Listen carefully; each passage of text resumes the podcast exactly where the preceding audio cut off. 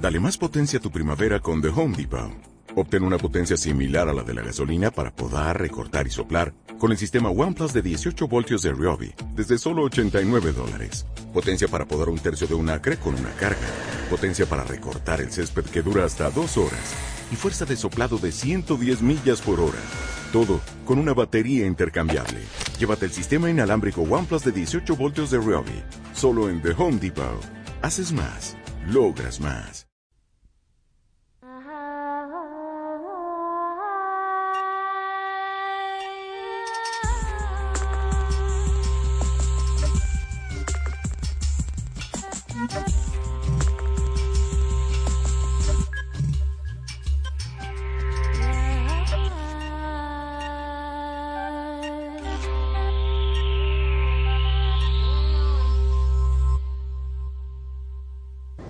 Entre tanto discurso pesimista del que estamos rodeados, no me sabe nada mal aprovechar esta oportunidad aquí en la Universidad de Nueva York para que oigan, bueno, pues una visión muy optimista de cómo están yendo las cosas, por lo menos desde el punto de vista económico, pero no solo. El profesor Bomol, al que dedicamos una buena parte del programa de hoy de redes, tiene efectivamente un discurso muy optimista a pesar, o tal vez gracias, a sus 80 años. Y yo voy a aprovechar uh, esta oportunidad para soltarles la única nota negativa de la que Bomol también es consciente, pero que luego no hemos comentado. El crecimiento del Producto Nacional en todos los países, por lo menos en Estados Unidos y en Europa, y el crecimiento de la productividad hacen que los productos manufacturados sean cada vez más baratos, incluidos aquellos que sirven para la guerra y el terrorismo. En las manos de gente que seguramente no lo merecen, pueden estar hoy armas a cuatro perras si comparamos la situación de hoy con lo que ocurría hace solo 30 años. William Baumol es uno de los economistas más citados de los últimos años. Sus 35 libros y más de 500 artículos lo sitúan como uno de los teóricos del dinero más prolíficos de la historia. A sus 85 años sigue trabajando en su despacho de Princeton, donde nos recibe para hablarnos de por qué el capitalismo se ha convertido en el modelo económico triunfante.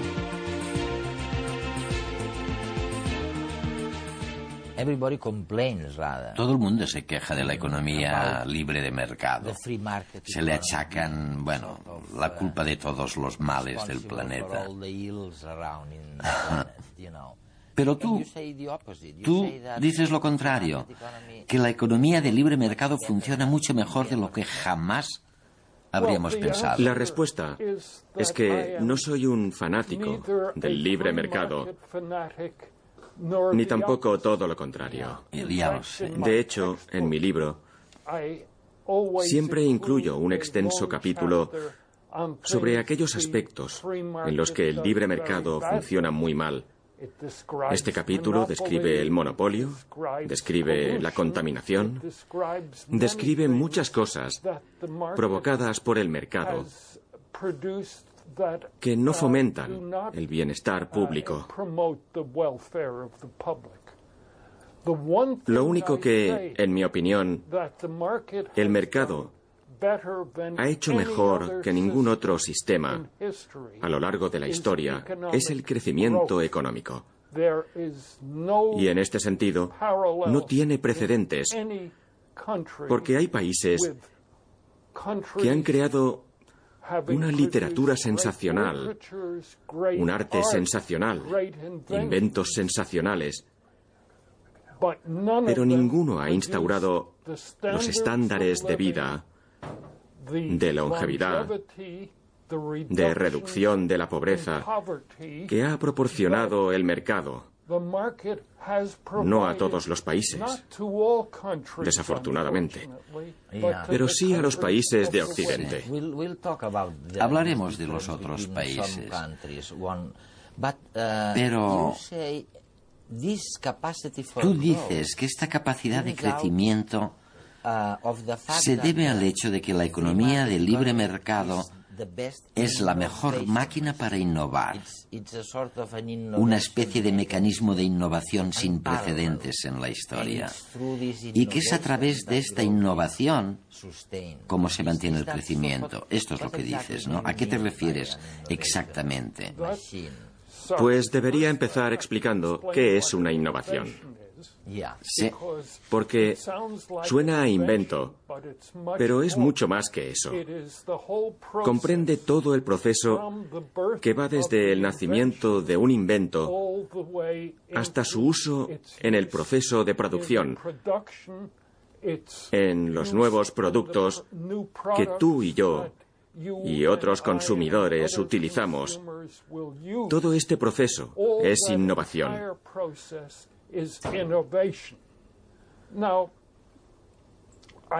Puedo darte ejemplos históricos de economías que han tenido una capacidad de invención maravillosa. Sí.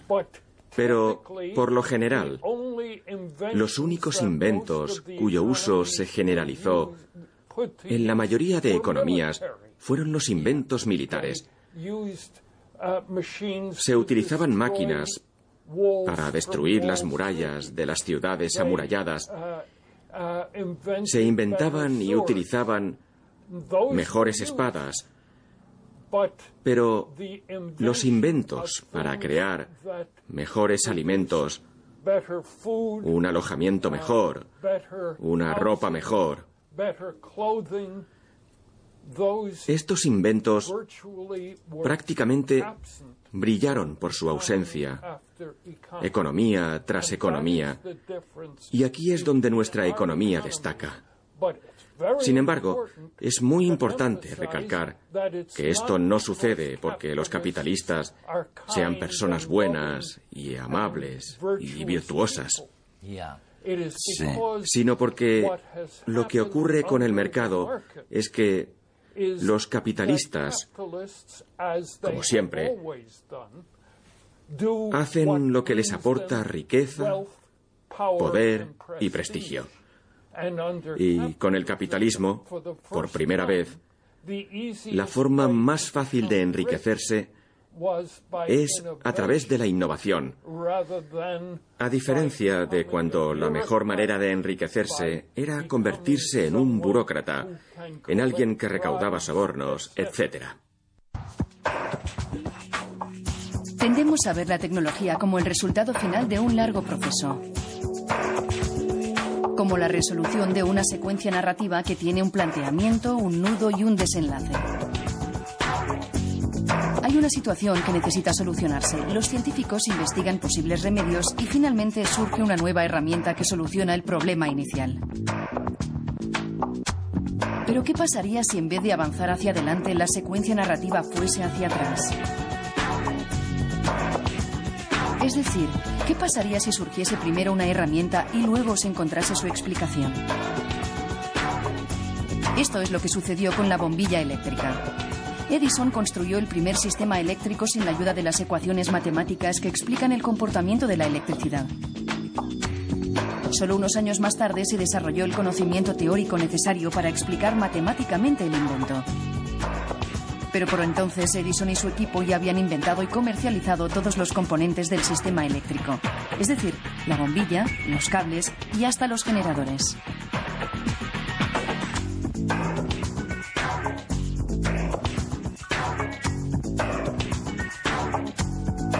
Otros inventos como el motor de explosión, el avión o el automóvil también siguen esta dinámica.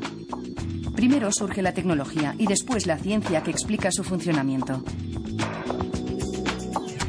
Sin embargo, la idea general es que la tecnología es el resultado de la aplicación de la ciencia. Es un planteamiento que les viene muy bien a las empresas. Desde los departamentos de investigación se crean historias de nuevos inventos magníficos que solucionarán todos nuestros problemas es la manera más eficiente para convencer a los inversores y a la opinión pública en general. Las empresas farmacéuticas también utilizan este procedimiento.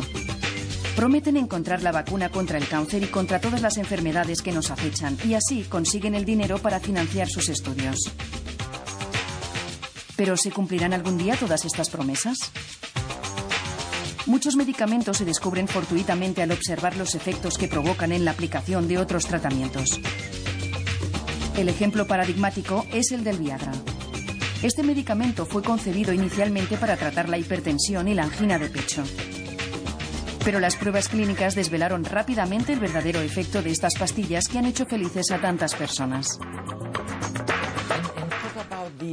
¿Qué me dices de la gente que recrimina a estos innovadores el que no permitan que otros se beneficien de sus innovaciones. A menudo se dice que los propietarios de la tecnología se niegan a que otros se beneficien de sus innovaciones. Los propietarios de esta tecnología nueva no permiten que los demás se beneficien. ¿Cómo lo ves eso? En realidad creo que no es totalmente cierto. De hecho, es sorprendentemente poco frecuente. De nuevo, no es porque no es porque los capitalistas sean buenos, sino porque proporcionan sus innovaciones a los demás a cambio de dinero. Un ejemplo. IBM, una de las empresas más grandes del mundo, permite el uso de todas y cada una de sus innovaciones a otras empresas, incluyendo todos sus competidores en todo el mundo. Y esto no es porque IBM sea un modelo de virtud, sino porque obtiene dinero a cambio u obtiene los inventos de los demás a cambio. Según mis cálculos, en el último año del que dispongo de datos, que fue hace varios años, el 20% de los beneficios de IBM procedía de permitir que sus competidores utilizaran sus inventos. Esto es exactamente lo que hace el mercado. Parte de personas que son egoístas, que son avariciosas, que quieren riqueza y les dice, podéis obtenerla si dejáis que los demás usen vuestros inventos. Podéis obtenerla intercambiando vuestros inventos por los suyos. Podéis obtenerla circulando estos inventos tan rápido como sea posible. Y en consecuencia, muchas de estas empresas no solamente permiten que otras personas utilicen sus inventos, sino que intentan buscar clientes para sus innovaciones. Y ningún otro sistema ha sido capaz de construir esa máquina tan poco egoísta, ¿no? Exactamente. Es la máquina la que es poco egoísta, aunque las personas que la componen sean muy, muy egoístas. El sistema recurre al egoísmo para motivar a las personas. ¿Sabes? En el Renacimiento, uno de los temas que se debatía más a menudo entre los filósofos era que si Dios era todopoderoso, ¿por qué permitía que la gente fuera tan egoísta y se comportara tan egoístamente? Adam Smith fue el primero en responder a eso, afirmando que, de hecho, tras la expulsión del jardín del Edén,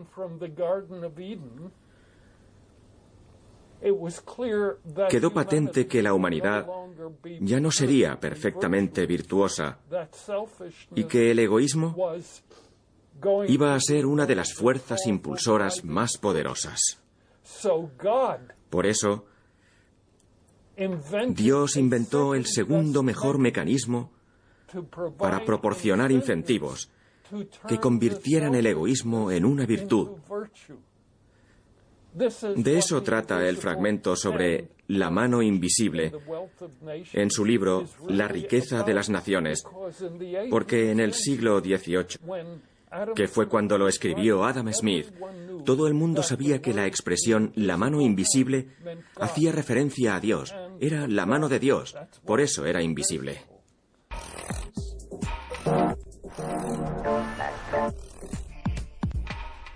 Se dice que las nuevas tecnologías promueven el individualismo y el consumo masivo, pero hay algunos que piensan que pueden servir también para todo lo contrario.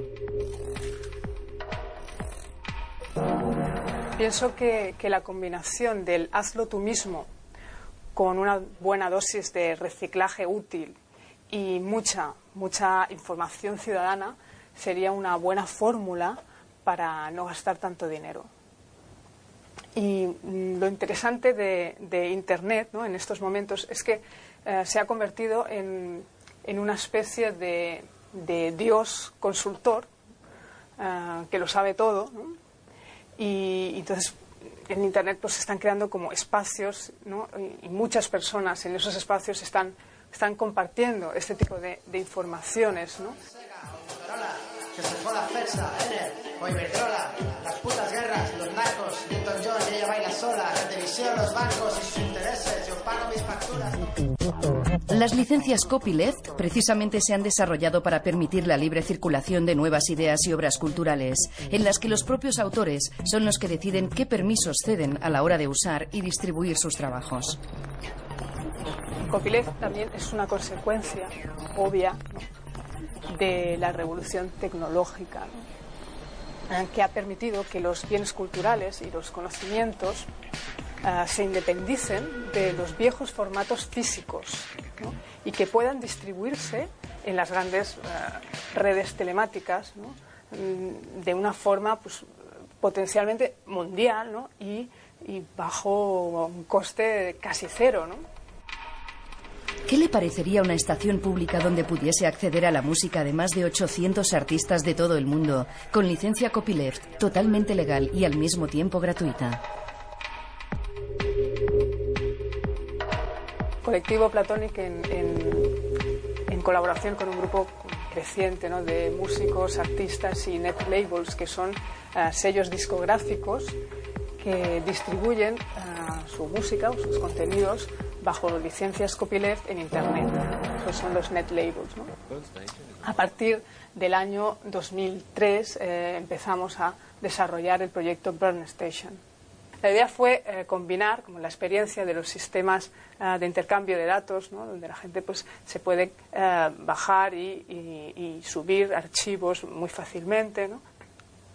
con, con el espíritu de, eh, de los eh, sistemas de sonido y fiestas eh, radiofónicas que, montaban los, los, jamaicanos en los años 50 y 60, ¿no? donde disfrutaban además de, la experiencia de escuchar y, y estar entre, entre, entre, los amigos y, y, la gente que le gustaba la música. ¿no?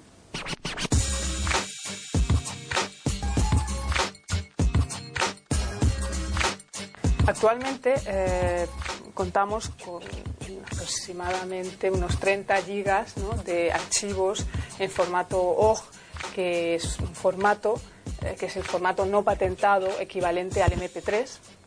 Luego, por, otro lado, ah, como Burn Station también es un software, un software libre para el sistema operativo GNU Linux, eh, esto ha permitido que otros grupos, otros espacios, ah, puedan ah, instalar y reproducir todo el, todo el proyecto ¿no? en, otras, en otras ciudades ¿no? del mundo. ¿no? Banco Común de Conocimientos. ¿Y qué le parecería un espacio público donde pudiese enseñar lo que usted sabe a todos los que les interesa saber? Y si además aprendiese algo a cambio de manera gratuita.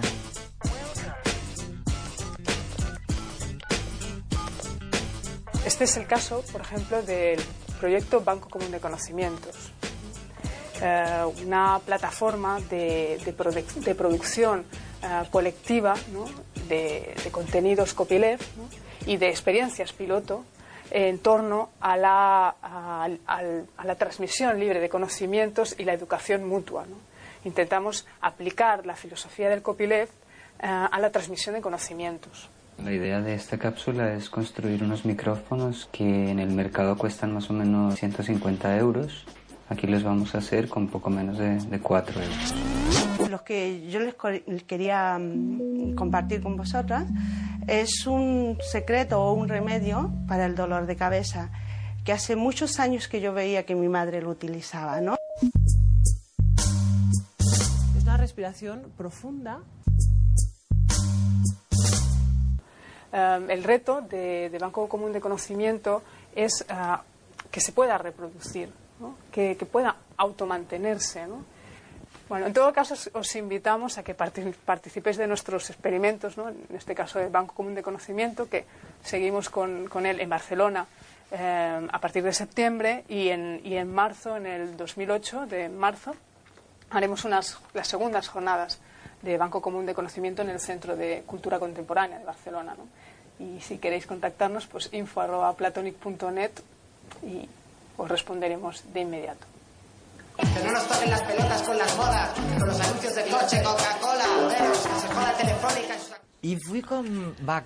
Si regresamos al tema no ya de las innovaciones, sino de los inventos, en todos los países existen leyes públicas para proteger a través de patentes los inventos o, como tú dices, las innovaciones. Me viene a la cabeza algo que mencionas en tus libros, la paradoja japonesa, porque el hecho es que en Japón, con menos protección pública a través de patentes, existe una mayor difusión del conocimiento que en nuestro caso, en Estados Unidos o en los países europeos. ¿Me lo podrías explicar eso? ¿Por qué ocurre? La respuesta radica parcialmente en las propias leyes de patentes, porque, como sugieres en tu pregunta,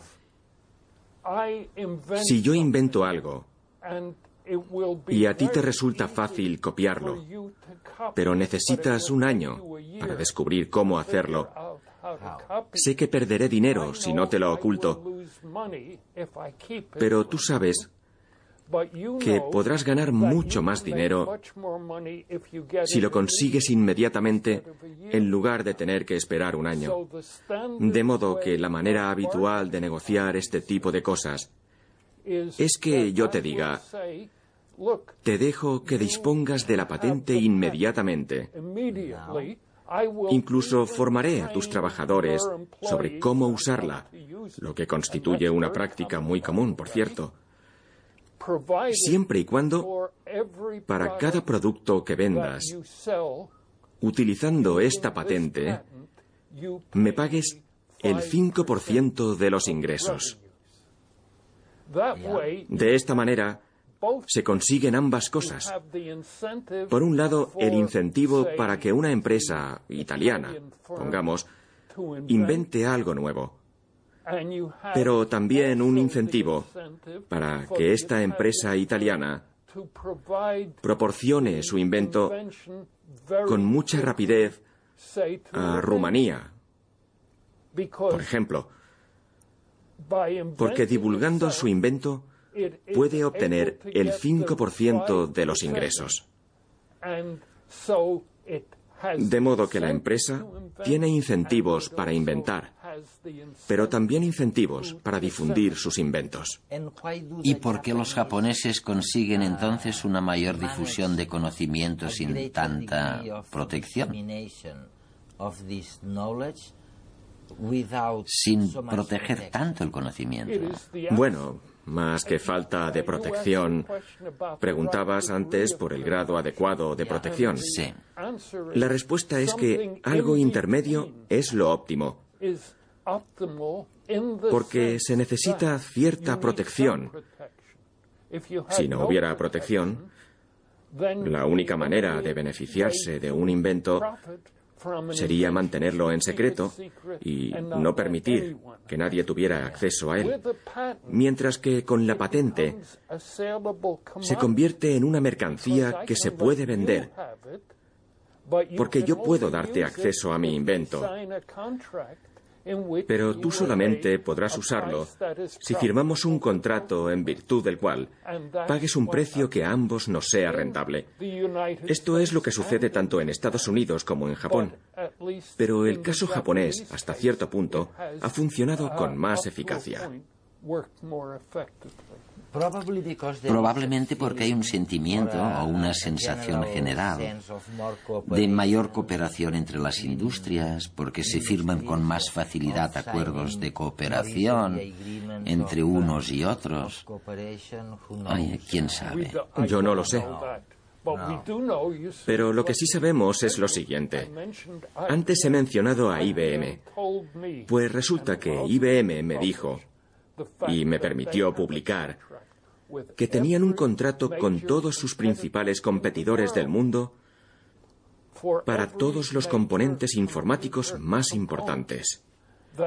Y de este modo IBM puede permitir que el competidor disponga de todo lo que la empresa invente durante los próximos cinco años, pongamos, siempre que el competidor le permita a IBM disponer de todo lo que el competidor invente durante los próximos cinco años y pague, bueno, el uno le pague al otro el 5% o el porcentaje que marquen sobre todo lo que vendan con esas patentes.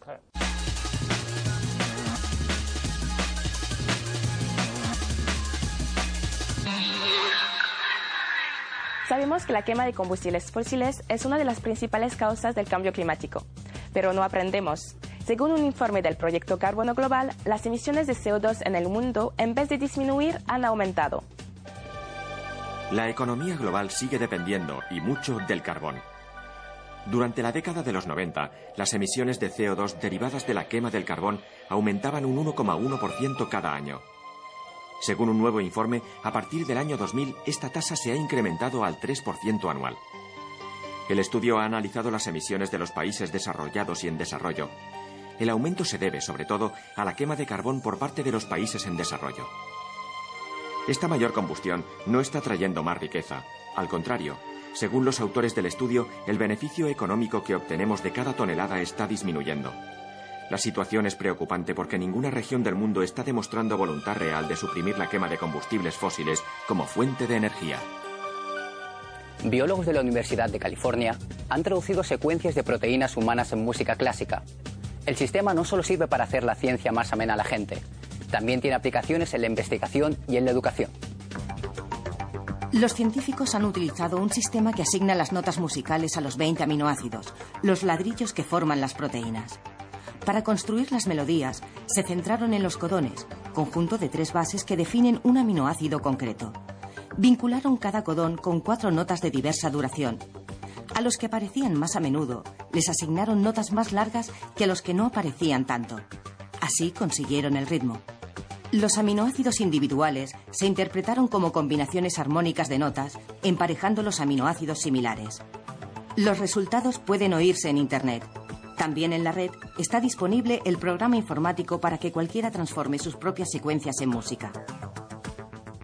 La Universidad Autónoma de Barcelona y el Consejo Superior de Investigaciones Científicas han colaborado en el desarrollo de un dispositivo que detecta contaminantes en alimentos.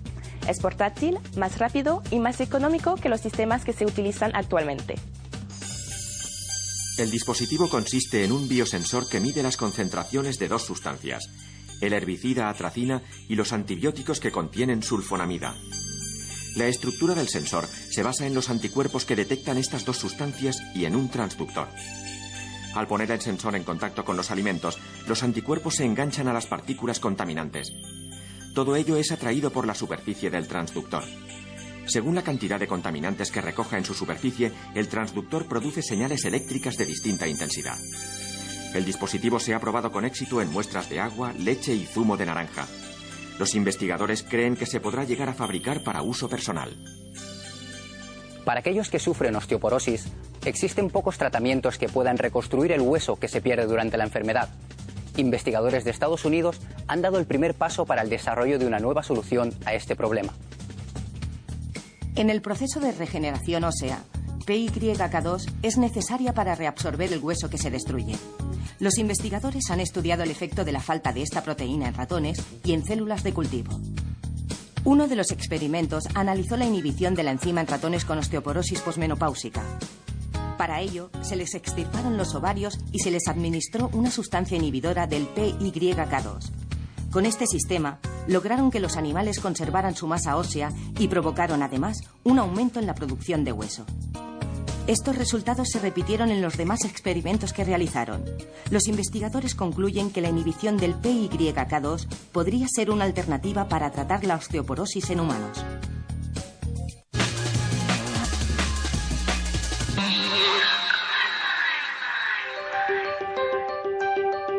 Chad y Steve son los fundadores de YouTube. En este vídeo están celebrando que su compañía ha sido adquirida por Google. Es normal que estén contentos. El precio de venta de su portal de vídeos se fijó en 1.650 millones de dólares. Con su unión, estos dos gigantes de la red han conseguido ponerse en el segundo lugar de los sitios más visitados en Estados Unidos, solo superado por Yahoo. Pero ¿de dónde salen estos 1.650 millones de dólares? A diferencia de otras herramientas informáticas que utilizamos a diario, nadie paga por usar Google. Los ingresos multimillonarios, por cierto, llegan a través de la publicidad. Una publicidad que se esconde bajo un eufemismo sutil. Son los enlaces patrocinados que aparecen en la página de resultados de cada búsqueda. Los anunciantes escogen las palabras con las que aparecerá su anuncio. Y solo pagan cuando el usuario clica su link. La premisa de este sistema es clara. La publicidad es mucho más efectiva cuando llega tan solo a aquellas personas interesadas en lo que se anuncia.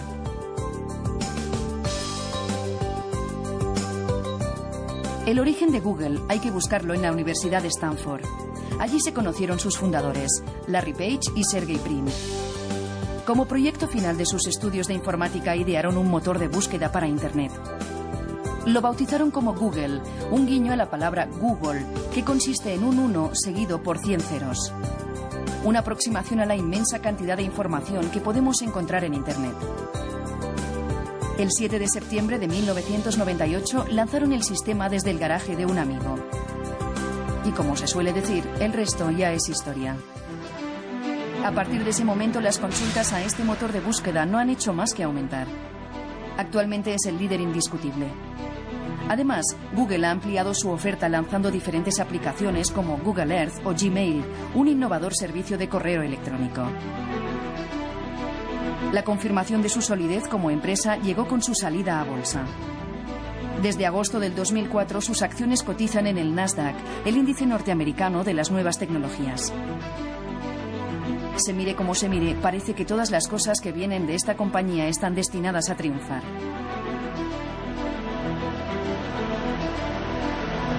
Muchos atribuyen su éxito a la filosofía que hay detrás. Es famoso el ambiente informal de Googleplex, la sede de la compañía en Silicon Valley. Allí los empleados pueden romper con la rutina jugando a la consola o al billar. También pueden llevar a sus mascotas con ellos y tienen un servicio gratuito de peluquería y de masajes. Una de las características más sorprendentes es que cada empleado puede disponer del 20% de su horario laboral para desarrollar sus propios proyectos. Los resultados no pueden ser mejores. La mitad de las nuevas aplicaciones que ha ido lanzando Google a lo largo de los años proviene de este 20% del tiempo de sus trabajadores. Y claro, a nadie debería extrañar que Google quedase en primer lugar en una encuesta reciente acerca de las mejores empresas en las que trabajar. Profesor Baumol, si fueras político, cosa que no eres, no, afortunadamente. Hay otro motivo por el que obtendrías muy pocos votos. Y es la gente corriente. La gente corriente suele pensar que la concentración de grandes empresas es lo peor que puede ocurrir. Sí. Fíjate, solo, solo hay que leer la prensa, ah, pero también escuchar a la gente cuando habla de las miserias de la vida, diciendo que todo es por culpa de las grandes empresas, por la concentración de grandes negocios en pocas manos. Pero fíjate, llegas tú y dices, ojo, que puede que todos se equivoquen en esto. ¿Por qué? Nuevamente, hay que encontrar el justo punto medio. No estoy postulando, como hacía Schumpeter, que el monopolio sea algo bueno. Lo que digo es que el oligopolio, que es algo más intermedio, es mejor en el proceso de innovación. Pero solamente hasta cierto punto. Y deberé explicarlo mejor, porque incluso eso no es completamente cierto. Los oligopolios desempeñan un papel importante en el crecimiento económico, pero a la vez los oligopolios engañan a la gente. A veces conllevan juego sucio. Hay que vigilarlos, porque en oligopolios hay muchas personas inmorales, desagradables, en las que no hay que confiar ni por asomo. En Estados Unidos hemos presenciado muchos ejemplos de esto en los últimos años. De modo que no digo que los oligopolistas sean buenos ni virtuosos. Lo único que digo es que, al igual que sucede con el mercado, estas grandes empresas desempeñan un papel limitado en el proceso de crecimiento. Su papel es solamente parcial, porque son las empresas pequeñas las que han contribuido principalmente al conjunto de grandes inventos que han tenido lugar en la historia reciente. Una de las formas más elegantes de permitir a la sociedad aprovecharse de los descubrimientos científicos es la creación de empresas dentro del ámbito de la universidad o de los centros de investigación. Las empresas como la nuestra, como Horizon Genomics, eh, realmente están en estos momentos cubriendo un papel fundamental en rellenar ese gap eh, de, poder intentar transformar la investigación que se está haciendo en las universidades en eh, productos, en riqueza, en puestos de trabajo para la sociedad. Horizon ha apostado por las aplicaciones de la biotecnología a la salud. Horizon es una empresa que está en este momento enfocado en el desarrollo de herramientas diagnósticos, sobre todo en dos tipos de enfermedades. Uno son las enfermedades oncológicas y las otras son las enfermedades neurodegenerativas como el Parkinson y el Alzheimer. Y lo que buscamos son biomarcadores que son pequeñas eh, o más grandes moléculas que, son, que están presentes y que suben o bajan de una manera muy notable su nivel cuando una persona padece una determinada enfermedad.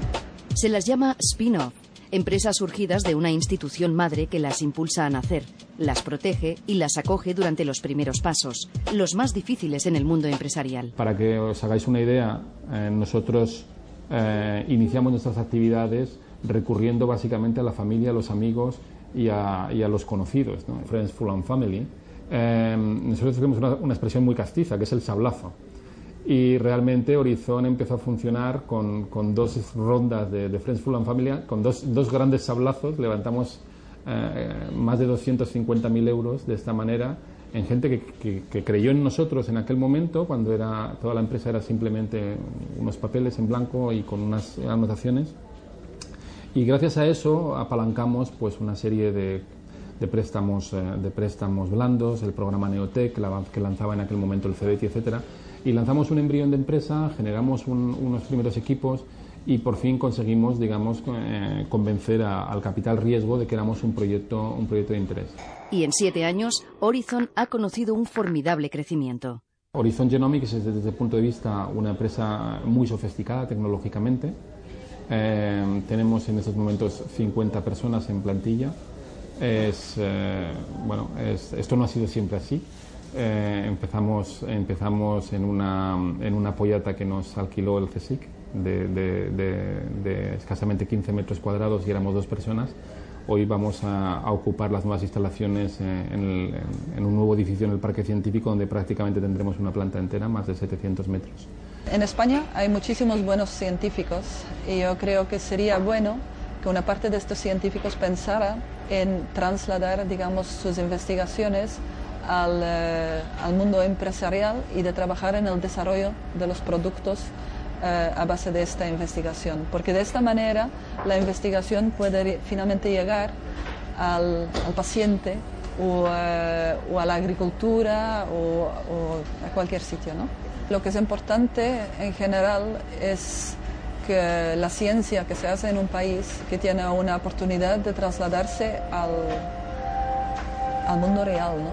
Las cuentas salen y las perspectivas no dejan de crecer. ¿Cuál es entonces la ventaja? ¿Cuál es el gran mérito de esos oligopolios egoístas y limitados? ¿Cuál es el principal mérito de la concentración? La respuesta es que en nuestro mercado se ha creado una división del trabajo en el proceso de innovación. Las pequeñas empresas, formadas por pocas personas,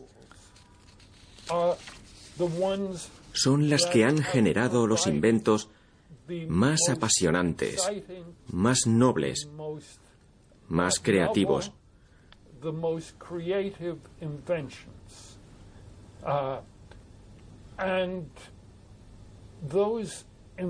Y estos inventos no son casi nunca, con muy pocas excepciones, los productos de las empresas oligopolistas. ¿Y para qué sirven los oligopolios? A esto es a lo que estaba llegando exactamente. Verás, fueron los hermanos Wright los que inventaron el primer avión operativo. Pero ni tú ni yo querríamos volar a Europa en un avión de los hermanos Wright. De hecho, la aviación pasó a estar controlada por Boeing y Airbus. Y tanto Boeing como Airbus, ambos gigantes empresariales, invirtieron e invierten grandes cantidades de dinero en construir aviones más grandes, más seguros, más cómodos. Y más rentables. Y rentables. Esto es lo que les impulsa a hacerlo. Así que la división del trabajo consiste en que las grandes empresas casi no realizan ninguno de los inventos realmente brillantes que constituyen un gran avance, sino que generalmente lo hacen las pequeñas empresas. Pero luego, o bien estas pequeñas empresas se vuelven grandes, o bien venden sus inventos a oligopolios gigantes que invierten enormes cantidades de dinero en el proceso, haciendo una pequeña mejora aquí, añadiendo un poco más de comodidad allá, todo por dinero. Pero todo esto junto es lo que nos lleva de los pequeños aviones primitivos que creaban los inventores europeos y los hermanos Wright en Estados Unidos, al Airbus gigante que se acaba de crear, o al Boeing 777. Lo que dices está muy, muy claro. Y, es sensato y estoy seguro que entre nuestros telespectadores habrá alguno de estos pequeños inversores o pequeños inventores más bien a los que no sorprendería y de hecho hasta se podrían beneficiar si llegara un gigante de pronto y comprara la pequeña empresa que han creado, el fabuloso invento. Esta es la lógica de lo que sucede a nuestro Exacto. Y esto ha venido sucediendo desde hace más de un siglo. Hay mercados en los que las pequeñas empresas dicen claramente que están buscando un comprador para su estupendo invento. Exacto.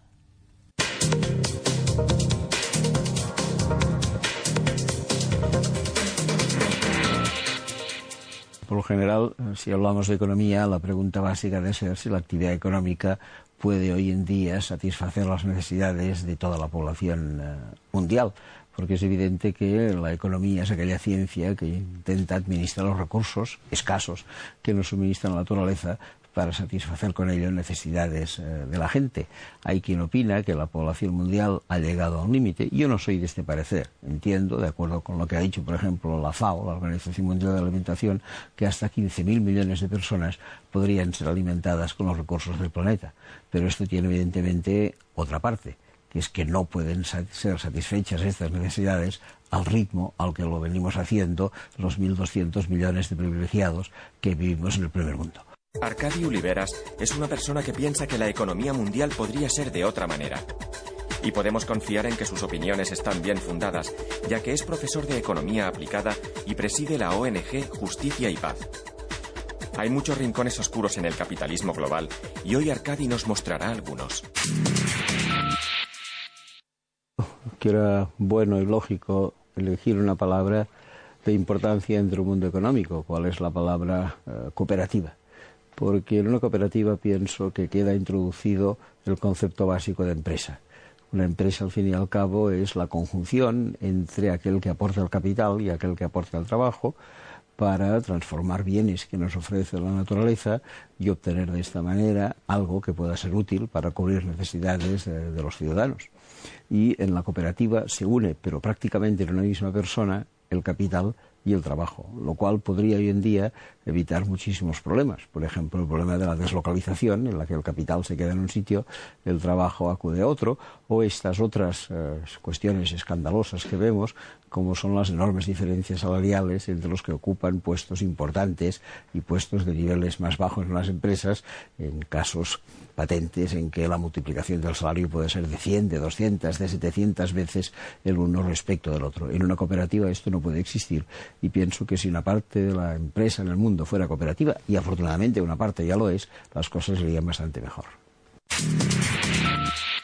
He elegido Bamako, que es la capital de Mali, eh, siendo Mali uno de los países del mundo con menor desarrollo humano. Tuve ocasión de estar allí en enero del año 2006 a raíz de la celebración del Foro Social Mundial y la verdad es que si bien por un lado puede constatar la verdadera pobreza, incluso en ocasiones miseria, que sufre una parte importante de la población, lo que es evidente es que al mismo tiempo se veía una enorme esperanza vivida por el pueblo y vivida por las gentes. Te dabas cuenta que había grupos de campesinos con proyectos concretos de desarrollo agrario, que había una protesta, incluso una amargura por el mal recibimiento que desde Europa dábamos a sus poblaciones emigrantes, eh, que había sin duda una voluntad de cambio. Por lo tanto, esta, digamos, bipolaridad que presentó Bamako me, me entusiasmó, evidentemente, y también me reveló en buena medida pero al propio tiempo vi que al lado de esta rebeldía era posible una esperanza. Y a partir de ahí me quedó un recuerdo sustancial de Bamako. He elegido un salto de agua porque el agua es un bien magnífico para la humanidad, yo diría quizá el primer bien del que debemos disponer y del cual abusamos algunos y tienen precariedad otros. Naciones Unidas nos ha presentado en su último informe los datos según los cuales los norteamericanos consumen 550 litros de agua por persona y día, los europeos un promedio de 350 y los uh, africanos del África Negra entre 8 y 10 litros de agua por persona y día, lo cual demuestra un poco las enormes diferencias del planeta. Este es un primer símbolo.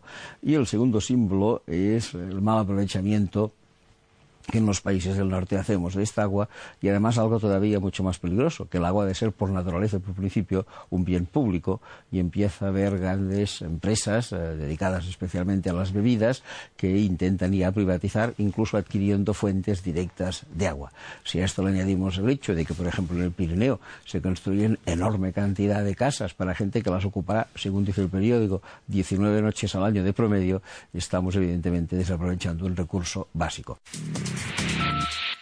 Bien, me ha gustado traer este periódico, Le Monde. El periódico Le Monde es un diario que en 1967 publicó una entrevista con el que entonces era abad de Montserrat, Aurelio María Escarré, en la cual eh, este señor declaraba que aunque el general Franco a sí mismo se consideraba un buen católico, de católico en realidad no tenía nada por el tipo de gobierno que estaba ejerciendo en España. Esto significó que el gobierno franquista pidiera al Vaticano la expulsión de España del abad Escarré, que tuvo que marcharse a Milán y falleció al cabo de un año. Posteriormente, muy poco antes de morir, todavía Morimundo regresó a Barcelona y su entierro en el barrio de Sarriá representó uno de los momentos que yo recuerdo mal de fuerte represión franquista. Desde entonces lo he leído con asiduidad y me ha dado siempre una información muy precisa. Suele hacer unas biografías de aquellos que suben al poder político, económico, de alguna que otra manera. Realiza periodismo de investigación y para mí ha sido un constante aprendizaje, ha sido una magnífica lección de política y de economía que he intentado seguir, digo, desde hace más de 30 años.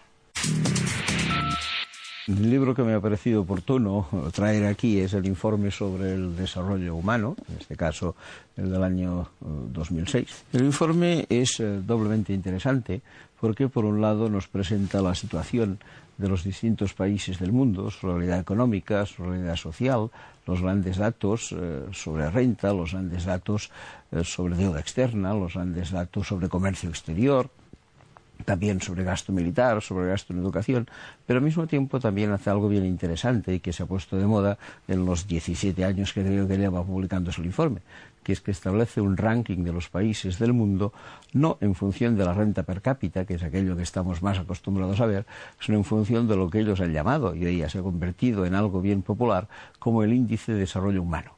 Un índice en el que entra no solo la renta, entra el nivel educativo, entra el nivel de salud y están perfeccionándolo en este momento hasta el punto que además en los próximos años entrará también el umbral de la pobreza, entrará también la condición de la mujer y entrará también la situación medioambiental.